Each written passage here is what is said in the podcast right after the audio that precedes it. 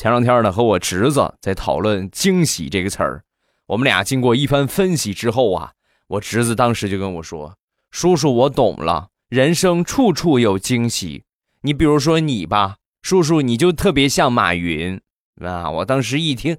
宝贝儿，你真是有眼光。叔叔平时都是一直以世界五百强 CEO 自诩啊，你是不是觉得将来我也有这个潜质啊？说完，我侄子，嗯，叔叔，我我只能说你有一半像马云，啊，一半就是我，我就有他一半的资产，是这个意思吗？嗯，不是，你有马云的丑，可是你没有马云的钱。